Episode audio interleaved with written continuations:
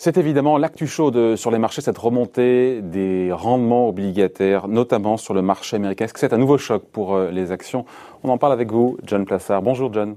Bonjour David. Pour la Banque Mirabeau, bon, on a ce niveau symbolique euh, qui a été franchi plus vite que prévu. Le 10 ans américain est à 1,5%. On est même monté plus haut, hier quasiment euh, à 1,60. je me rappelle cette banque, je crois que c'est la banque Nomura qui disait craindre une chute des marchés si l'on cassait, si l'on tapait trop vite ce seuil. On y est, et quand on voit la clôture des marchés américains, effectivement, ça corrige sévère. Ça tient un peu mieux en Europe aujourd'hui, enfin ce matin, à la mi-journée. Oui, effectivement, euh, il y a beaucoup de, banques euh, qui ont mis ce niveau psychologique des 1,50. Euh, d'ailleurs, on en avait parlé ensemble, David, plusieurs fois. On avait dit que le premier objectif était 1,20 et après 1,50. En fait, il y a un calcul qui est assez simple, je dirais, qui a été fait de la part de ces banques. elles estiment qu'à partir de 1,50, le rendement du 10 ans américain dépasse le rendement des dividendes du S&P 500. Qu'est-ce que ça veut dire? Ça veut dire qu'à partir de 1, le, chiffre exact c'est 1,52, mais à partir de 1,52, eh bien, il vaut mieux être sur des rendements que sur des actions américaines. Et donc on vend les obligations voilà, exactement. On vend les obligations, donc ça fait monter les rendements. Et puis, euh, on vend aussi euh, les actions. C'est ce qu'on a vu euh, hier sur le marché, où il y a eu un véritable sell-off. Mais ce qui était assez intéressant de voir, c'est que ça s'est fait sur absolument tous les secteurs et pas simplement les secteurs qui historiquement sont marqués par la hausse des rendements du, du 10 ans américain ou en l'occurrence la hausse des rendements euh, en, en, Europe. Pourquoi la sensibilité des marchés actions est si forte pour le coup aux États-Unis et un petit peu moins en Europe? On aurait, on aurait pu imaginer là qu'on ait euh, une correction de 3%. Non, on est euh, autour de 0,5 à peine, notamment sur le CAC 40. Parce qu'il y a plusieurs manières d'interpréter cette hausse des rendements qu'on a actuellement. La première, c'est que la hausse des rendements est alimentée par un retour à la normale, et c'est, on l'a vu euh, notamment euh, avec l'accélération de la campagne de vaccination dans, dans plusieurs pays en Europe et surtout aux États-Unis et au UK.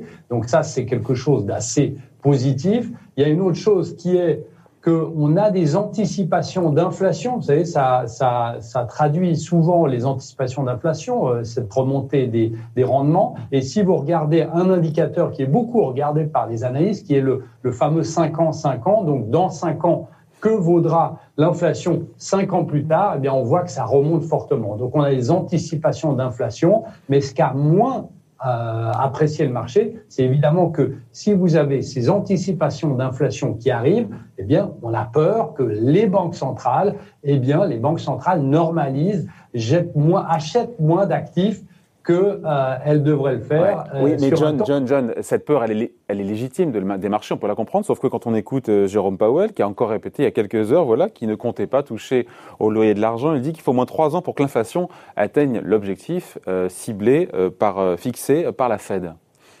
Tout vous avez tout à fait raison, et c'est exactement la même chose pour l'Europe, puisque ce matin, un membre de la Banque Centrale Européenne a dit qu'il réfléchissait même à la possibilité de mettre des taux encore plus bas qu'aujourd'hui. Donc on voit que c'est pas, on va pas à la, dans la montée des taux. Mais ce qui est en train de se faire, c'est que ce qu'on appelle aux États-Unis euh, la forward guidance, c'est-à-dire essayer d'avoir la communication la plus précise pour ne pas paniquer les marchés. Mais on voit qu'aujourd'hui, il y a vraiment deux euh, éléments les banques centrales qui essayent de calmer le marché, et de l'autre côté, bah, vous avez les anticipations d'inflation qui sont très fortes. Et il ne faut pas oublier une chose, David, c'est que on va avoir dans le courant de l'année des effets de base, notamment sur le prix de l'énergie. Vous vous souvenez que l'année passée, bah, le prix de l'énergie était même passé sur un contrat en territoire négatif et sur le secteur des services, notamment les billets d'avion, des choses comme ça, qui vont monter dans la deuxième partie de l'année. Oui, mais c'est un retour à la normale, quelque part aussi. C'est le... Exactement, mais si vous prenez les effets de base, on va avoir des taux d'inflation qui seront plus élevés que normalement. Donc, euh, logiquement, et c'est ce que je pense, eh bien, cette inflation n'est pas là pour durer, en tout cas sur le moyen terme. Mais sur le court terme, on peut avoir euh, une, évidemment une poussée fiable là-dessus. Et les investisseurs, si, on, si les banques centrales ne communiquent pas assez, eh bien, les investisseurs vont penser que effectivement il y a de l'inflation. Donc, les mandats de la Fed, quels, sont-ils? Bah, Les mandats, c'est que si vous arrivez proche des 2%, il faut remonter les taux. Alors, euh, Jérôme Powell, et on en avait déjà parlé ensemble, l'année passée avait un peu modifié ce, ce mandat, mais aujourd'hui, eh bien, c'est cette crainte principal que si l'inflation monte, eh bien, la banque centrale, euh, les banques centrales, eh bien, arrêtent, réduisent leur aide au marché. Mais comme vous l'avez dit, David, c'est une chose très importante à noter, c'est que fondamentalement, ben c'est quand même assez positif. C'est-à-dire que si on anticipe que l'économie va mieux et que l'inflation renaît bas, ben c'est aussi quelque chose de très positif pour l'économie en général. Mais aujourd'hui, on est tellement accro à cette liquidité des banques centrales, c'est que on a une interrogation sur le fait de vivre sans, euh, bien sans ces aides ou moins avec une moins, grand, euh, moins, moins grande aide. Ouais. Jusqu'où ça peut aller cette, euh, cette remontée? Encore une fois, les 1,50 n'auraient pas dû être touchés, les 1,60 là en février. C'était vu par les marchés comme étant quelque chose de manière un peu plus éloignée en termes de calendrier, non?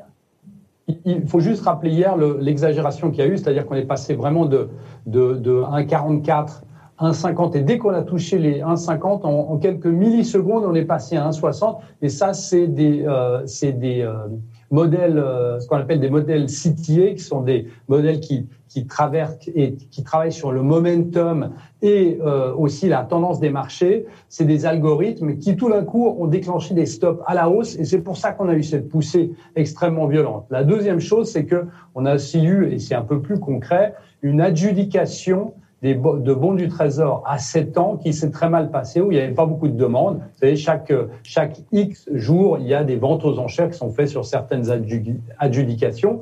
Et euh, c'est la même chose euh, en Europe.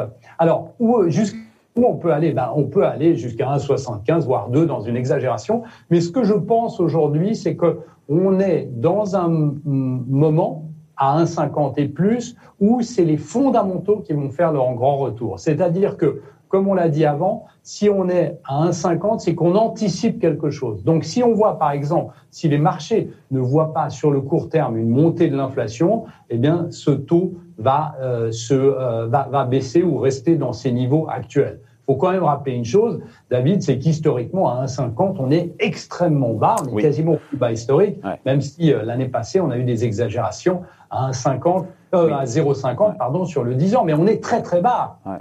Mais, le risque, c'est le risque de l'emballement pour le coup. Le risque de l'emballement, et surtout, c'est pas vraiment, c'est pas vraiment le chiffre qui compte, ce soit 1,50, 1,75, 2, c'est la rapidité à laquelle ça, ça progresse. Et on sait que historiquement, euh, aux États-Unis notamment, lorsque on a un Sénat qui a une couleur, c'est-à-dire en l'occurrence la couleur bleue actuellement avec les démocrates qui ont les deux chambres, eh bien, on a vu, et c'est la même chose qui s'est vu lorsque Donald Trump a été élu, bon, cette, cette fois c'était républicain, et on voit une forte montée aussi du 10 ans américain. Mais ça ne se poursuit pas. Alors, il va falloir voir ici si effectivement il y a des anticipations de euh, hausse de taux ou pas. Et il faut rappeler une chose aussi euh, pour finir, David, c'est qu'historiquement, lors de ces 50 dernières années, si vous aviez le 10 ans américain qui a monté de 100 ou même de 200 points de base, eh bien, historiquement, c'est pas, le marché ne réagit pas si mal. C'est-à-dire qu'on a quelques exemples. Je crois que sur 50 ans, on a quatre exemples où le marché baisse de 2%. C'est plutôt lorsque l'inflation monte subitement que euh, là, euh, on a des dommages sur le marché des actions. Mais aujourd'hui, c'est des anticipations. Et si on regarde les chiffres que suivent la Réserve fédérale et euh, le panier de la ménagère pour la Banque centrale européenne, eh bien, on voit euh, qu'il n'y a pas d'inflation. Malheureusement, c'est concrètement, c'est pas vrai. On sait que c'est de l'inflation cachée, mais sur leurs chiffres, il n'y a pas d'inflation. Voilà, merci beaucoup. Explication signée John Plassard pour la banque Mirabeau. Merci John, bonne journée. Merci David.